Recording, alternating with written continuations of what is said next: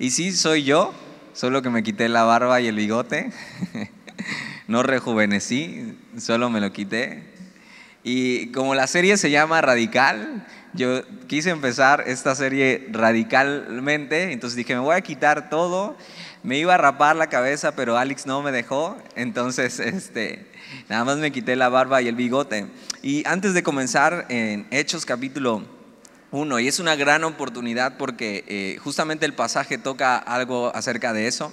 Eh, vienen los bautizos que van a ser el 23 de mayo. Eh, y algo que quiero animarte a hacer es, es a considerar esto en tu vida si no lo has hecho.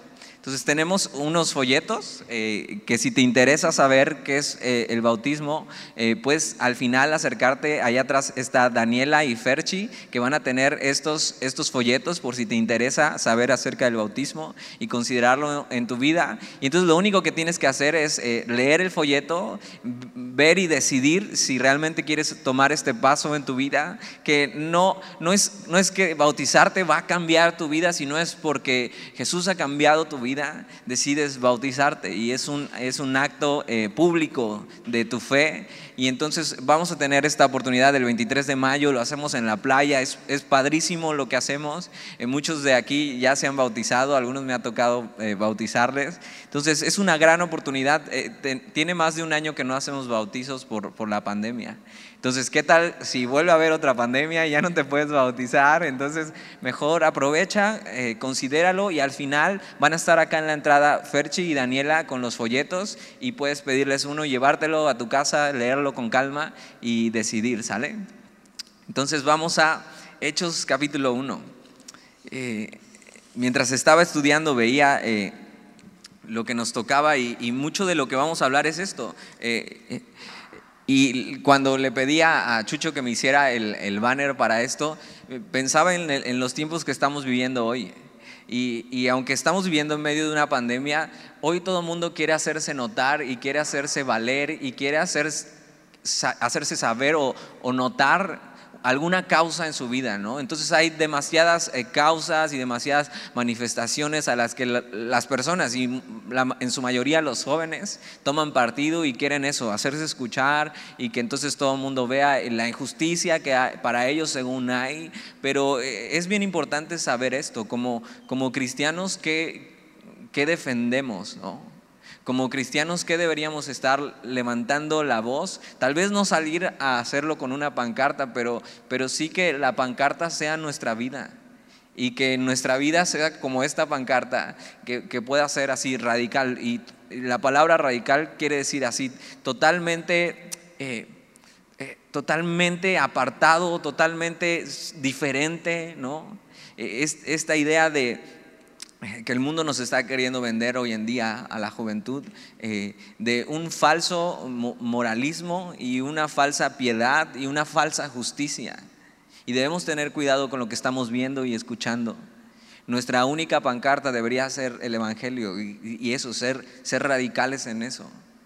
Y, no ceder en lo que hemos creído, sino abrazar eso y no dejar que este mundo nos mueva. Entonces, pensando en estas cosas y, cómo se ve el cristianismo, posiblemente tú no tienes ningún ejemplo, tal vez en tu casa, de cómo se ve alguien que es cristiano. ¿no? Y a veces tenemos falsas ideas de lo que es el cristianismo y, algunos piensan, bueno, pues ser cristiano es eh, eh, no fumar, no tomar, no ir a... Eh, antros que ahorita ni creo que hasta están cerrados, no hacer, no hacer ciertas cosas, pero el cristianismo no se trata de no hacer ciertas cosas. Ni siquiera se trata de ser una buena persona, ¿no? Ni siquiera se trata de hacer cosas buenas, sino el cristianismo se trata de seguir lo que Jesús nos ha enseñado. Y el libro de Hechos es precisamente eso, es el manual para la iglesia.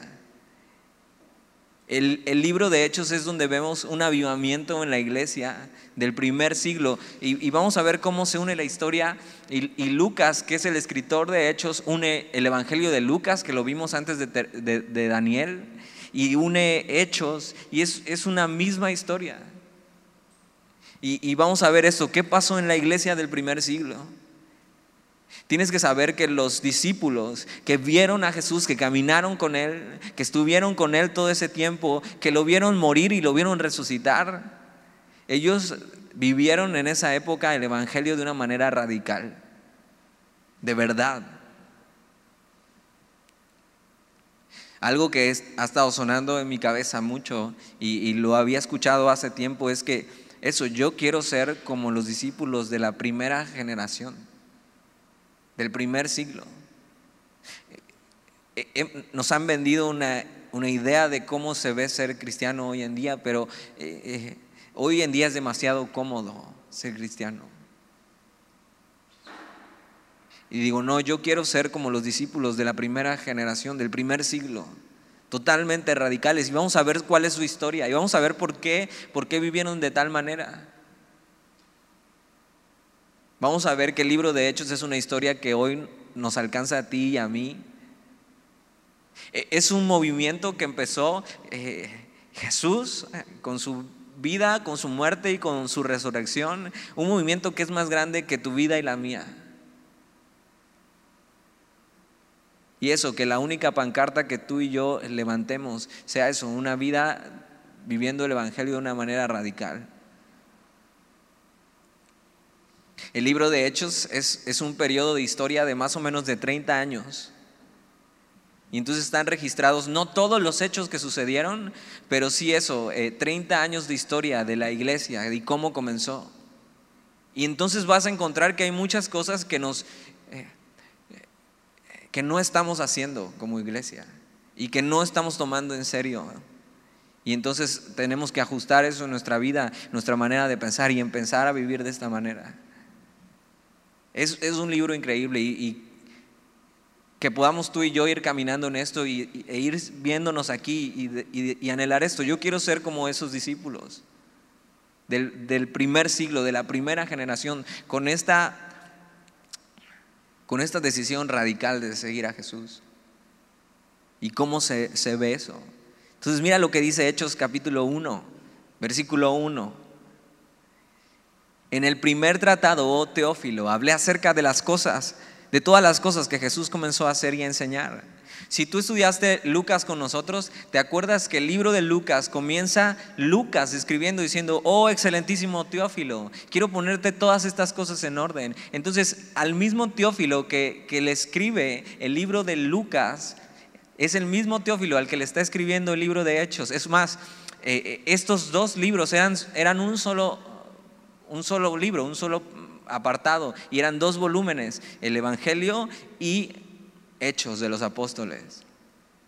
Y el libro de Hechos es, es totalmente indispensable en la vida del cristiano. Fíjate que cómo, cómo hubiera sido si solamente hubiéramos tenido el Evangelio de Lucas o el Evangelio de Juan, que es el último, y no hubiera habido 30 años de historia en la Biblia hasta, hasta que de repente saliera un tal Pablo, ¿no? Que empezó a plantar iglesias y, entonces no, no entenderíamos cómo fue la historia.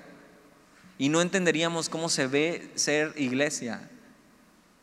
Y tú y yo podemos vivir caminando con este libro y viendo cómo se ve eso, cómo se ve ser un discípulo. Y va totalmente ligado incluso a lo que estamos estudiando en domingo, que es el Evangelio de Mateo entonces nos vamos a unir en, esto y ver cómo se ve el Evangelio, lo que hizo Jesús y cómo se ven las personas. Y entonces eh, Lucas lo que hace es unir esto y, es el mismo escrito y, lo que escribe eh, es esto, la, la, unión y la continuación del Evangelio de Lucas. Y, y, fíjate lo que escribe, lo que escribió en el apartado pasado es eso, lo que Jesús comenzó a hacer y a enseñar, o sea, la obra de Jesús. Y, aunque vamos a ver aquí la ascensión de Jesús y Jesús se va, pero la obra, la enseñanza de Jesús sigue hasta el día de hoy. Algunos comentaristas dicen que este libro no se ha terminado de escribir. ¿Por qué? Porque eh, la iglesia sigue hasta el día de hoy. Por supuesto ya no hay nada más que agregarle a la Biblia, sino que la historia de los hechos de los apóstoles o de los discípulos o de los seguidores de Cristo sigue hasta el día de hoy. Y hoy tú y yo estamos aquí y esta historia nos alcanza. Y, quiero recordarte quién era Lucas, por si no, no te acuerdas. Lucas era, no sabemos muchas cosas de él, pero hay cosas que sí sabemos. Lucas era un médico, Pablo lo describe como el médico amado. No solo eso, sino era un, un gran investigador. O sea, Lucas no caminó con Jesús, no lo vio posiblemente, pero Lucas lo que hace es eh, hacer una profunda investigación y como un gran periodista lo que, a lo que se dedica es a, ir con, las personas que de primera fuente vieron y escucharon a Jesús. Y hace una gran investigación en el Evangelio de Lucas y hace una gran investigación en el libro de Hechos. Otra cosa importante es que Lucas no era judío, sino que era gentil. Y eso le da mucho más peso a esto. Un gentil médico, y, si sabes, un médico, eh, eh, podíamos eh, ponerlo con alguien de, de la ciencia, alguien que piensa mucho, que investiga mucho, que razona mucho. No es alguien que se deja llevar por cuentos, sino es alguien que ha creído en, Jesús, aún sin haberle visto. Y entonces él lo que se dedica a hacer es investigar e ir a la primera fuente, a las personas que le vieron y caminaron con él. Y entonces aquí tienes el Evangelio de Lucas y el libro de Hechos. Y, este médico, investigador, gentil, se dedicó a eso, a indagar la verdad de estos hechos. Para escribirle a este gran Teófilo, que no sabemos ni quién es. Teófilo se puede traducir como el amado de Dios o el que ama a Dios. Algunos dicen que ni siquiera es un nombre, sino un título. Y si es un título, entonces ahí nos encierra a nosotros, los amados por Dios. Entonces Dios, eh, Lucas está escribiendo eso para eso, los que somos amados por Dios, o los que amamos a Dios. Entonces, versículo 2, hasta el día en que fue recibido arriba, después de haber dado mandamientos por el Espíritu Santo a los apóstoles que había escogido. Eh, Lucas nos va a narrar y va a unir con lo que terminó el libro de Lucas, que es la ascensión de Jesús, y, nos nombra esto, el Espíritu Santo. Y, y, el Espíritu Santo es algo que vas a estar escuchando constantemente en el libro de Hechos. Y vamos a ver por qué. Entonces el ministerio de Jesús no termina cuando Jesús se va, sino que eh, le dice que les da mandamientos por el Espíritu Santo a los apóstoles que había escogido. O sea que quiere decir que Jesús se va, eh, vamos a ver que deja el Espíritu Santo y, les da mandamientos a sus apóstoles, a los que ha escogido para que su obra continúe. Y entonces ahí nos vemos incluidos y su obra continúa a través de nosotros hoy. Ahora, como vamos a estar hablando mucho acerca del Espíritu Santo, te voy a ir dando pequeños datos de lo que la Biblia nos enseña que es el Espíritu Santo. Y, el Espíritu Santo es la tercera persona de la Trinidad. Es Dios Padre, Dios Hijo y Dios Espíritu Santo. No solo esto, sino, sino que es el aspecto de Dios que vive y da poder e inspiración al hombre. Eh, eh, este, eh, esta tercera persona de la Trinidad trabaja dentro de los creyentes, pero también trabaja incluso fuera de los no creyentes. Y vamos a hablar un poco más de eso. Versículo 3. A quienes también, después de haber padecido, se presentó vivo con muchas pruebas indubitables. Esta palabra pruebas indubitables son eh, pruebas que son eh, que se pueden comprobar, pruebas demostrables. Y entonces lo que pasa después de la resurrección de Jesús es que eh, con pruebas comprobables la gente vio que Jesús había resucitado. Y dice eso, a quienes también después de haber padecido se presentó vivo con muchas pruebas indubitables, apareciéndoseles durante 40 días y hablándoles acerca del reino de Dios. Ahora piensa en esto. Eh, la palabra aquí pruebas indubitables, que quiere decir pruebas demostrables y comprobables, eh, nos tiene que llevar a ver que Jesús no es una ideología, tampoco es una fábula, no es mitología, sino que esta evidencia demostrable eh, la tenemos a través de testigos de, de primera fuente. que lo vieron, lo tocaron y lo sintieron. La Biblia nos enseña que incluso apareció a más de 500. Y algunos dicen, bueno, esto puede, si lo, si lo ves así, esto puede haber sido algo como que llaman histeria colectiva, ¿no? Entonces alguien dijo, ahí está, y entonces todos vieron cosas, eh, eh, eh, o no sé, algunos piensan, no, pues igual como de repente salen las noticias en un árbol, apareció como una imagen, y entonces, ¿has visto algún reportaje de eso? No, y apareció algo ahí, y dices, ni tiene forma, ellos le dieron forma en, su, propia, en su propia mente. Es como cuando ves una nube en el cielo y, estás ahí y estás ahí, ah, esto como que tiene forma, de, no tiene forma de nada, tiene forma de nube. Tú le estás dando forma, ¿no? Tú te estás imaginando, pero esto no fue algo así. No fue como que se imaginaron, como que alguien se pasó de boca a boca, un teléfono descompuesto, no, no, no. Eh, más de 500 personas fueron testigos de primera fuente de que Jesús había resucitado. La, la evidencia fue tan real que ellos que ellos murieron por este mensaje. Ellos le vieron. Ahora, no sé tú si, si esto fuera una religión inventada, y entonces yo, eh, yo quisiera ganar o sacar algo de esto. Y entonces digo, no, sí vi a Jesús resucitado. Cuando eh, me hubieran eh, encarcelado por esto y estuviera a punto de morir, yo lo que hubiera hecho es decir, oiga, no, perdón, todo era una mentira. Quería yo sacar algo con esto. Perdónenme, no, no vuelvo a inventar cosas como esta. libérenme. Pero vamos a ver en la historia que no sucedió así. Estos hombres entregaron su vida por este mensaje, porque no podían negar lo que habían visto. Y eso, pruebas indubitables, innegables. Y es que le vieron, Jesús estuvo entre ellos, escucharon su mensaje durante 40 días. No estaban paranoicos, no fue un sueño, ni el intento de levantar una organización religiosa, porque tienes que saber que hacer esto en estos tiempos les causó muchísimos problemas. No había dinero detrás de esto, sino al contrario, les causó que fueran perseguidos y muertos muchos de ellos.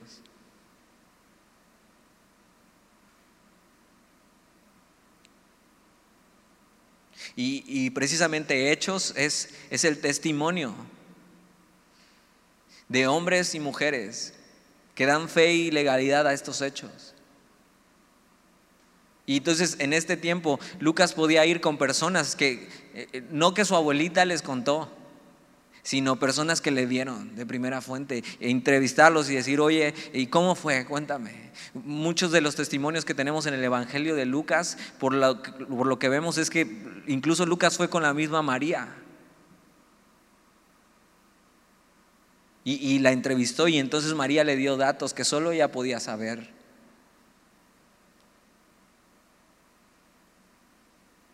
Entonces, eh, eh, piensa estas cosas y ve ve lo real y profundo que es lo que creemos. Versículo 4, y estando juntos les mandó que, que no se fueran de Jerusalén, sino que esperasen la promesa del Padre, la cual les dijo, oísteis de mí. ¿Esto qué es la promesa del Padre? La promesa del Espíritu Santo.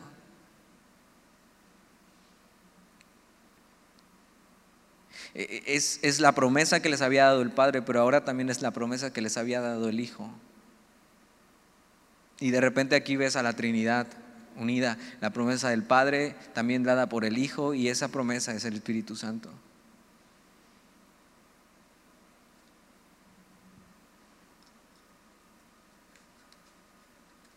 Versículo 5. Porque Juan ciertamente bautizó con agua, mas vosotros seréis bautizados con el Espíritu Santo dentro de no muchos días.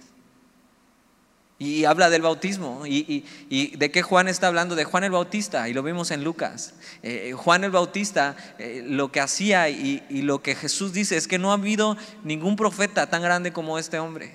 ¿Te acuerdas cómo era? Era cero eh, fashion, o sea, él vestía con piel de camello.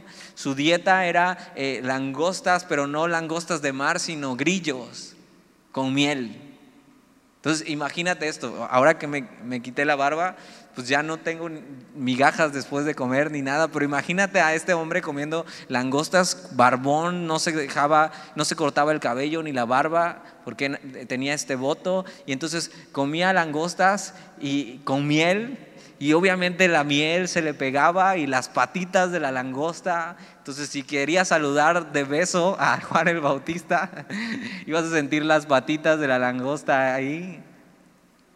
O sea, un hombre totalmente diferente, que no le importaba la fama de este mundo, que no le importaba el que dirán, sino le importaba hacer la obra que Dios le había encomendado. Y la obra que Dios le había encomendado era que fuera como un pregonero delante delante diciendo, arrepiéntanse, porque el reino de Dios se ha acercado. Y entonces iba y, y, su mensaje era eso, iba con los fariseos, con los religiosos y les gritaba, eh, generación de víboras, arrepiéntanse. Y entonces eh, Juan los bautizaba y, y por eso te digo que íbamos a hablar un poco del bautismo y el bautismo de Juan era en agua y era para arrepentimiento de pecados. Entonces lo que hacía, y la palabra bautizo significa sumergirse.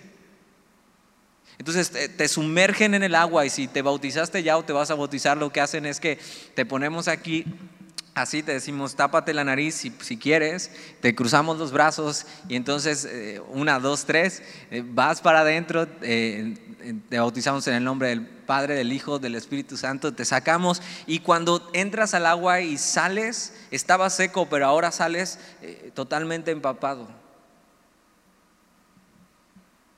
Y el bautismo de Juan era un bautismo de arrepentimiento era preparar el corazón de ellos. Y cuando Juan se encuentra con Jesús y, entonces eh, eh, Jesús le dice, bautízame, y dice, ¿cómo? ¿Cómo yo? O sea, yo no soy digno ni de desatar la correa de tus pies.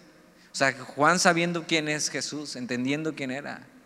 Y entonces le bautiza porque Jesús se tiene que identificar con los pecadores, no siendo él pecador. Y cuando se bautiza, Juan lo que hace, dice, ¿saben qué? No pongan sus ojos en mí, sino dice, aquí el Cordero de Dios que quita el pecado del mundo. Y apunta a Jesús. Dice, Él es lo que estábamos esperando. Entonces el bautismo de Juan fue eso, en agua, e, y era para arrepentimiento, dice, pero más vosotros seréis bautizados con el Espíritu Santo dentro de no muchos días. Ahora hoy seguimos haciendo el bautismo y el bautismo eh, no es, es similar al de Juan, aunque no es un bautismo de arrepentimiento, sino también el bautismo significa unirse con. Y lo que hacemos en el bautismo hoy en día, que enseña la Biblia, y lo vamos a ver también eh, más adelante en el libro de Hechos, es te identificas con la muerte y por eso te sumergen y con la resurrección de Jesús. Ahora, eh, lo hacemos en agua porque sería muy raro traer un ataúd o cavar en la tierra y, meterte ahí un ratito y identifícate con la muerte, te dejamos ahí encerrado y con la resurrección de Jesús. Y con agua es mucho más fácil y tiene un sentido y un significado.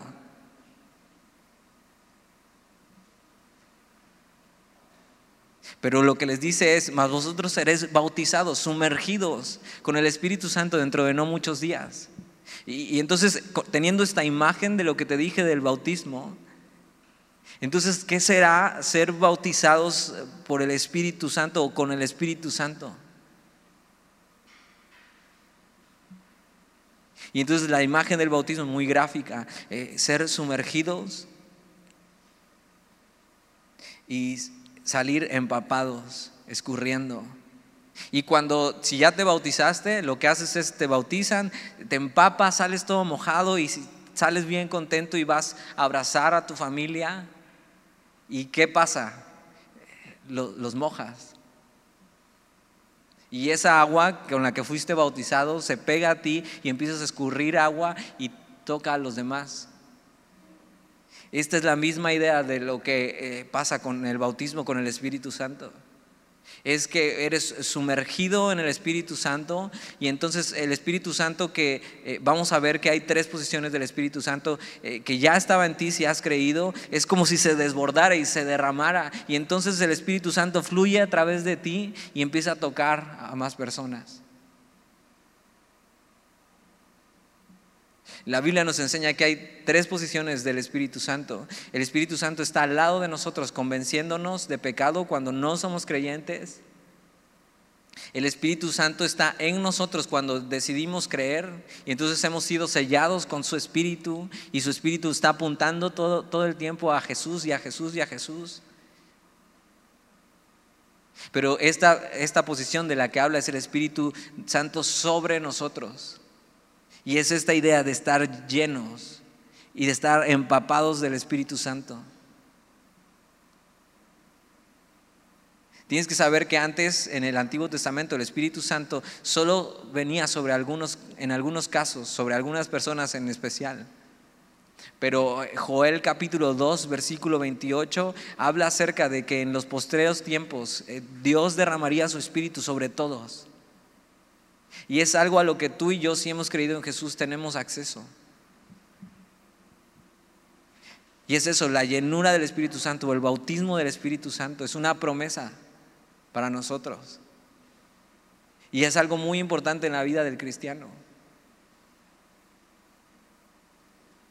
Es la manera en que el, poder de Dios en su espíritu nos llena, pero no solo nos llena, sino, sino se desborda en nosotros y entonces fluye para otras personas, impactar la vida de otras personas.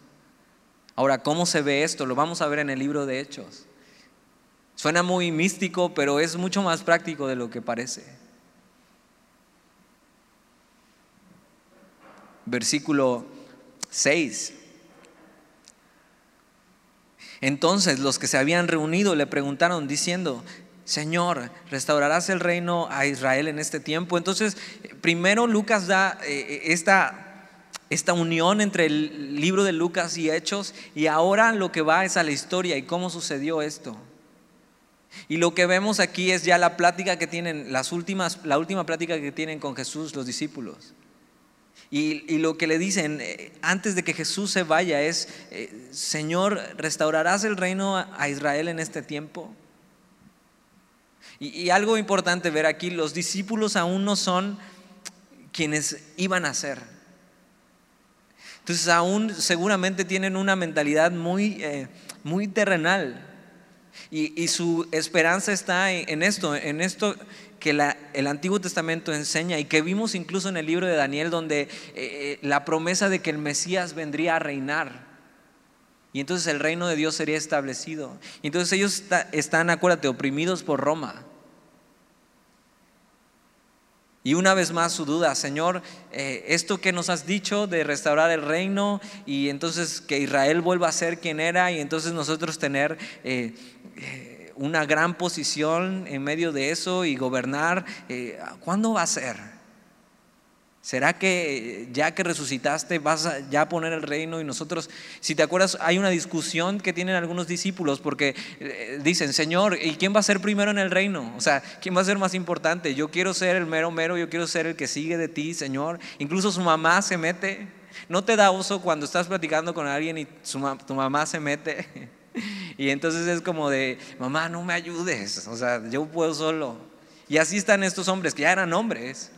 Algunos eran más jóvenes, pero otros ya eran más hombres. Y ahí está la mamá, oye Señor, ¿será que los puedas poner ahí en una posición de honor? Le puedes decir a tu mamá, mira mamá, ahí sales en la Biblia.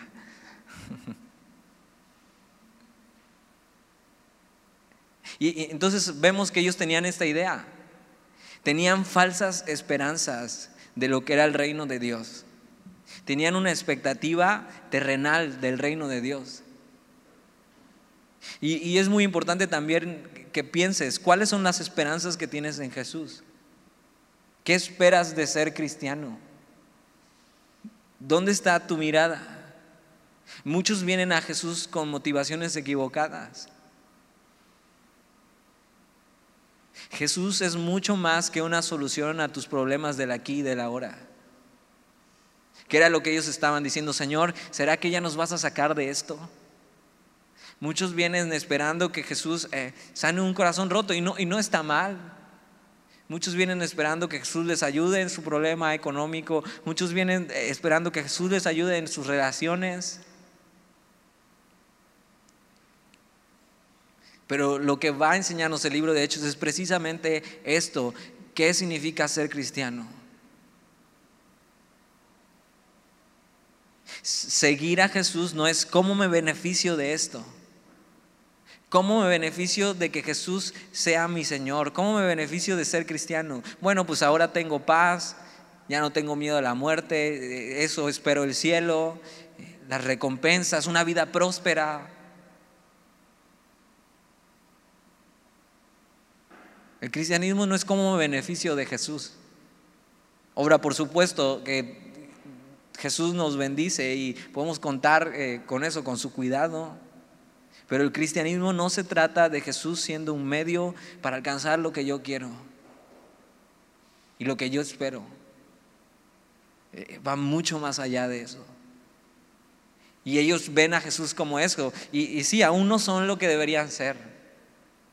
Pero vamos a ver a estos hombres totalmente transformados en el libro de Hechos. Y tal vez si hoy tienes falsas esperanzas y falsas motivaciones en ser cristiano, eh, eso puedes ver en medio del libro de Hechos que e identificarte con los discípulos, pero tener la esperanza de eso, de que aún no eres lo que vas a llegar a ser en Jesús. Aún tu mente necesita ser renovada y transformada. Y estos hombres eh, que no tenían nada en especial, nada de especial, son llenos del Espíritu y Dios les empieza a usar. Versículo 8, versículo 7. Y, les dijo, entonces esta pregunta es del reino, de cuándo vas a venir a reinar, cuándo va a ser el tiempo, necesitamos saber porque eh, ya queremos esto que nos has prometido, ya queremos lo que eh, anhela nuestro corazón, ya queremos ser beneficiados por Jesús. Y les dijo, no os toca a vosotros saber los tiempos o las sazones que el Padre puso en su sola potestad. Y tienes que saber eso, hay cosas que no nos toca saber. Y lo vimos en Daniel, nos dice muchos datos acerca de la venida, la segunda venida de Jesús y cuando establezca el reino, pero no nos dice cuándo.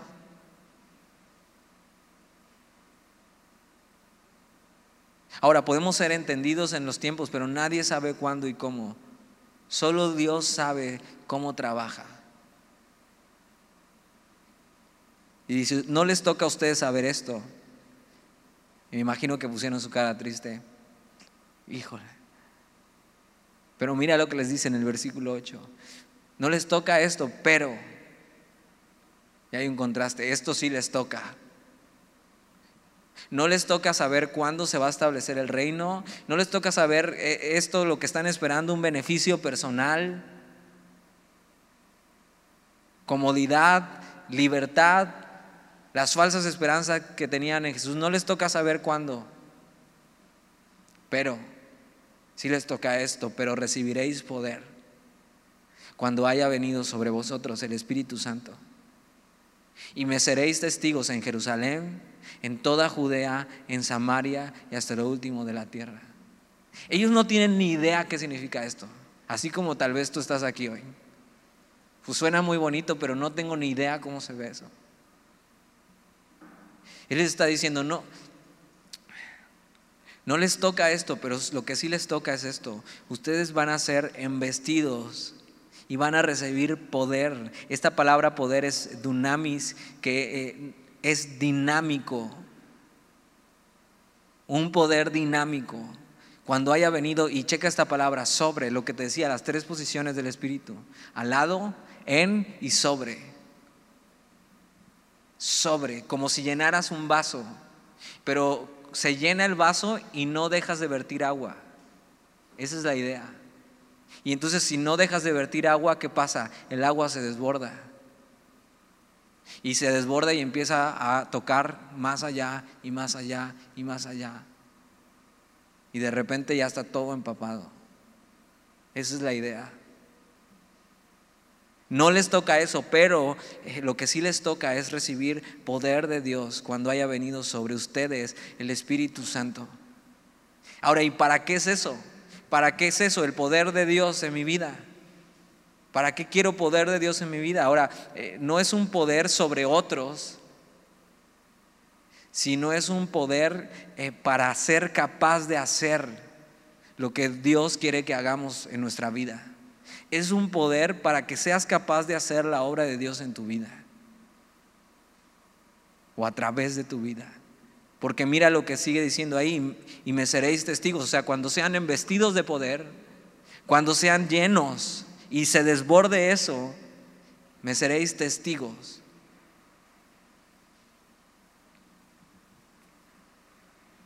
Dices, yo no quiero ser testigo.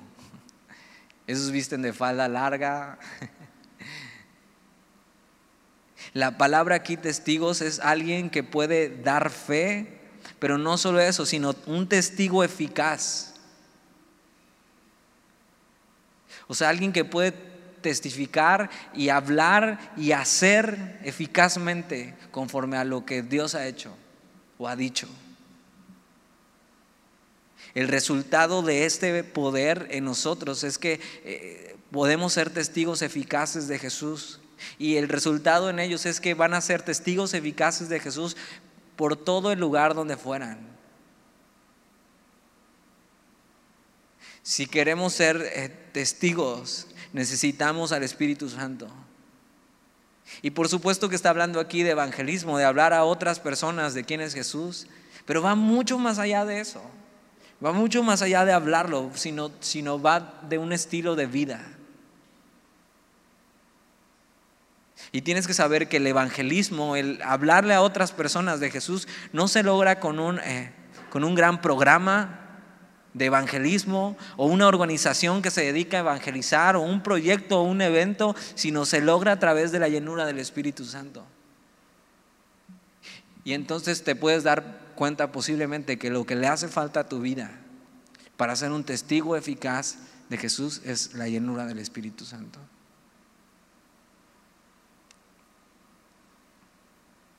Esta palabra poder, dinamismo, es, es que vamos a ser empoderados. ¿Has escuchado esta palabra? Está de moda, las mujeres empoderadas. Pero no, mujer, lo que necesitas es, es ser empoderada, pero por el Espíritu Santo.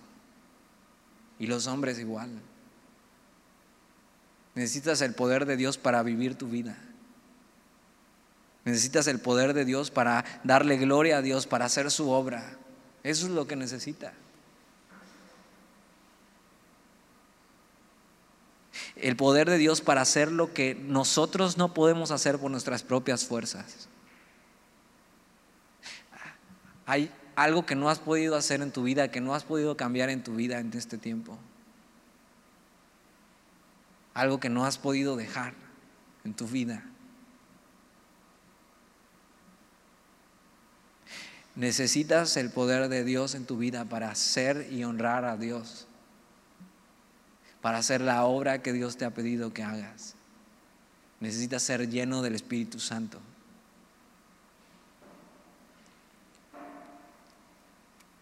Jesús no solo nos ha salvado para que vayamos con Él al cielo y entonces le esperemos, sino que nos ha regalado una tarea mucho más grande que nosotros y nuestra vida. Y es su obra y su enseñanza es hablar y enseñar al mundo quién es Jesús. Y para, para eso necesitamos ser llenos del Espíritu.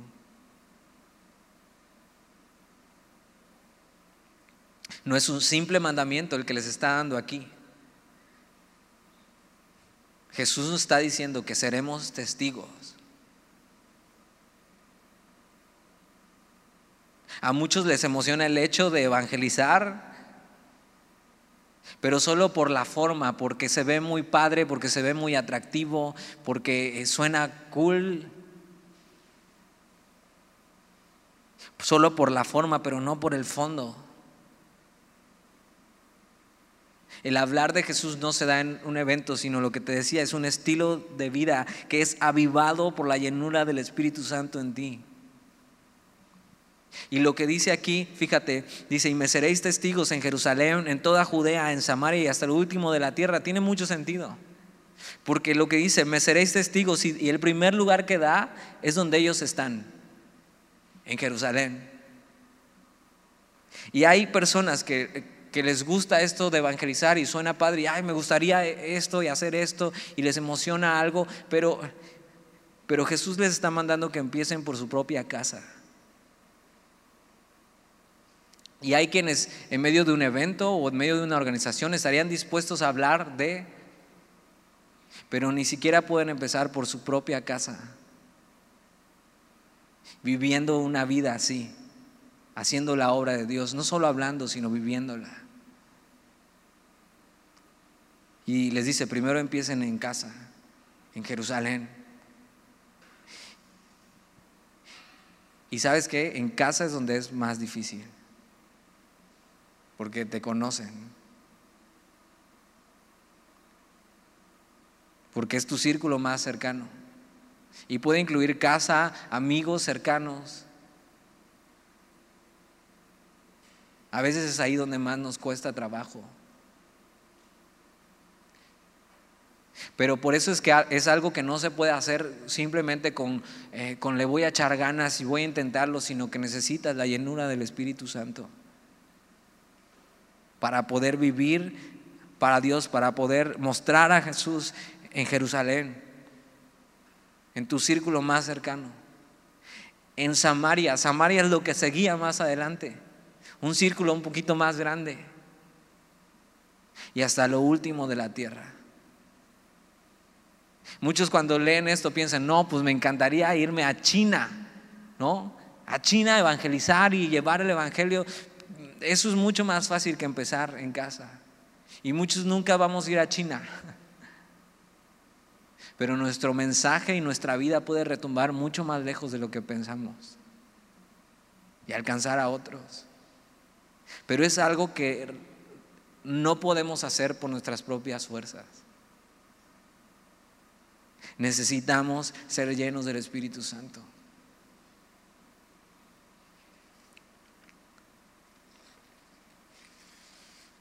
El único cartel que un cristiano debería llevar.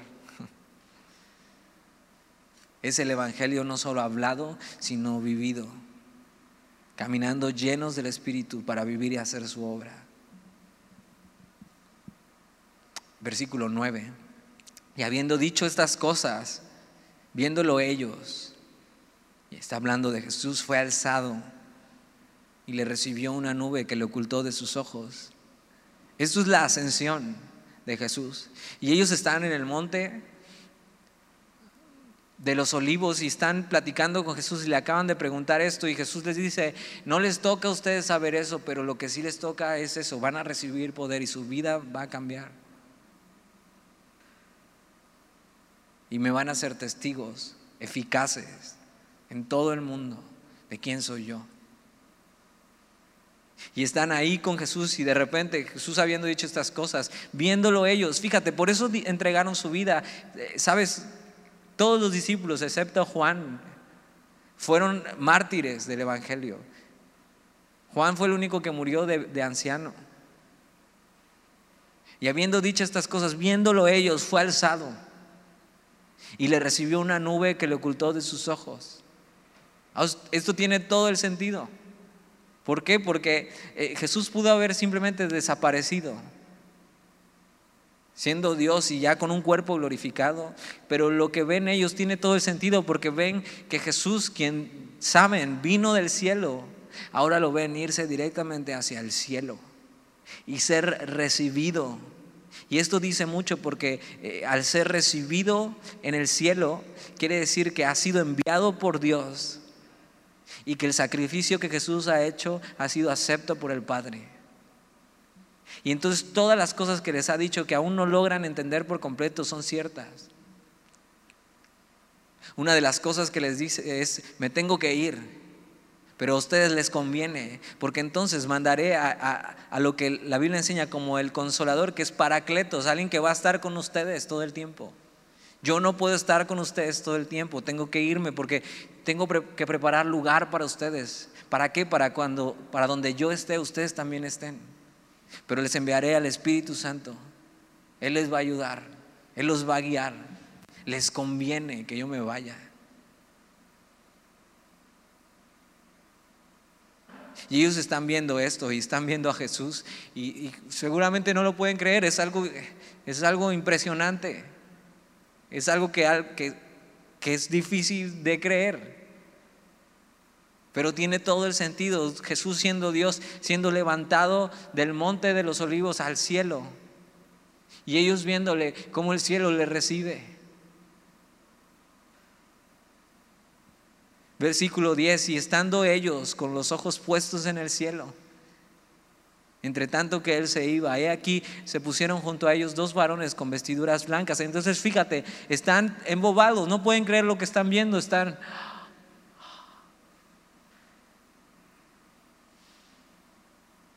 Pero vamos a ver que están mirando al lugar incorrecto. Ahora, por supuesto está bien tener la mirada en Jesús. Pero no solo debemos poner nuestra mirada en Jesús, sino, sino en las cosas que Él nos ha encargado. Y ahí es donde tú y yo encontraremos propósito en nuestra vida.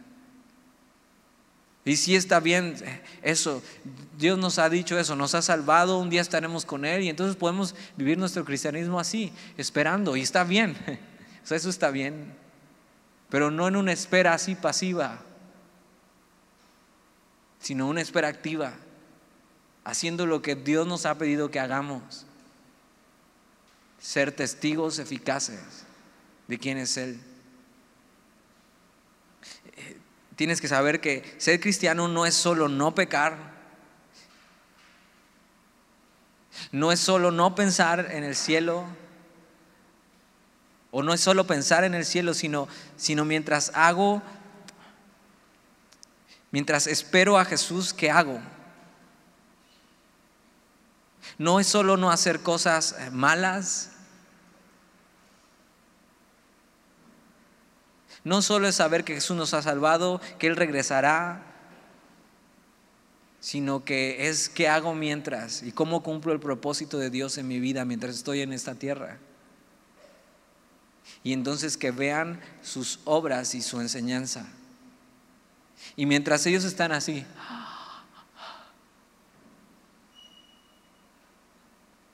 así escurriéndoseles, ¿viste eso? Dice que llegan dos varones con vestiduras blancas, seguramente ángeles es la descripción que la Biblia da normalmente para los ángeles. Versículo 11, los cuales también les dijeron, varones galileos, ¿por qué estáis mirando al cielo? Y ellos podrían decir, oye, pues ¿por qué no voy a estar mirando al cielo después de haber visto lo que acabo de ver? Jesús ha sido levantado y fue recibido al cielo. Pero mira lo que les dicen ellos, este mismo Jesús que ha sido tomado de vosotros al cielo, así vendrá como le habéis visto ir al cielo. ¿Qué, qué significa eso? Es, hijos, ¿Qué están haciendo embobados ahí? Jesús va a regresar. Pónganse a hacer lo que Dios les ha pedido que hagan. Y una buena pregunta es, ¿a dónde estás mirando hoy? ¿Y qué estás haciendo con tu vida mientras Jesús regresa?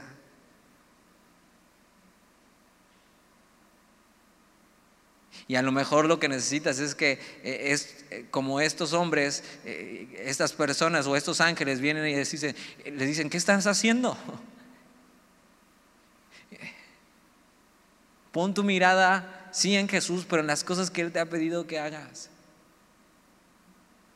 Y lo que les había pedido que hagan es esperen, no se vayan de Jerusalén, esperen la promesa del Padre y van a recibir poder de lo alto y van a ser testigos eficaces de Jesús.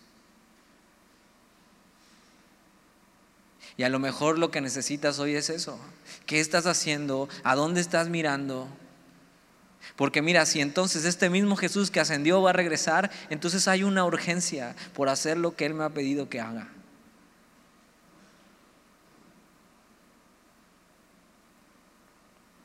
Pero no a través de una organización o a través de un evento, sino, sino de un estilo de vida avivado por la llanura del Espíritu Santo.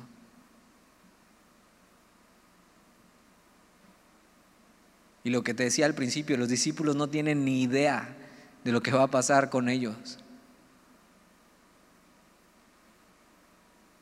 De cómo sus vidas van a tocar otras vidas con el Evangelio. Y tú no tienes ni idea de lo que Dios puede hacer a través de ti. No por ti, no por tus habilidades. Estos hombres eran de lo más común. Pero estos hombres llenos del Espíritu pudieron vivir vidas radicales. Y cumplieron el propósito que tenían en esta vida. Y hoy sus vidas nos alcanzan lo que ellos hicieron.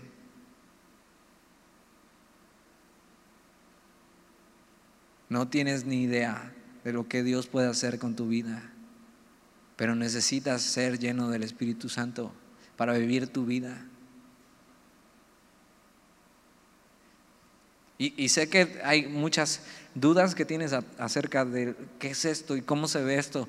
Lo único que te puedo decir, y lo vamos a estar viendo durante todo, eh, hechos. O sea, algunos dicen, no, no son hechos de los apóstoles, son hechos del Espíritu Santo, porque es el Espíritu Santo guiándoles y llenándoles y lanzándolos. Lo que sí te puedo decir es que anheles esto en tu vida. Es una promesa para todo el que ha sido eh, redimido.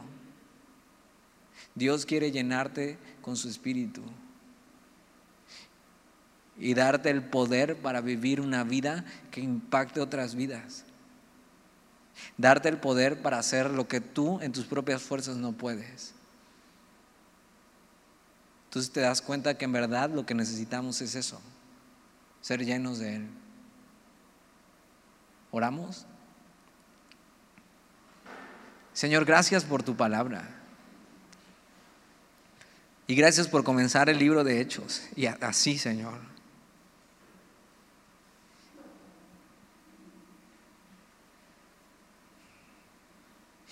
Y te pedimos que en medio de este estudio y en medio de la semana, nuestro corazón anhele eso, ser llenos de ti, Señor. Porque lo que necesitamos es esto. Tú fluyendo en nosotros, Señor. Para hacer lo que nosotros no podemos hacer. Así que hoy te pedimos, llénanos con tu Espíritu, Señor. Para que podamos ser testigos eficaces de quién eres tú. Cumple tu propósito en nosotros, Señor. Queremos vivir para eso. Para el propósito que hemos sido llamados. Entonces aquí estamos, Señor.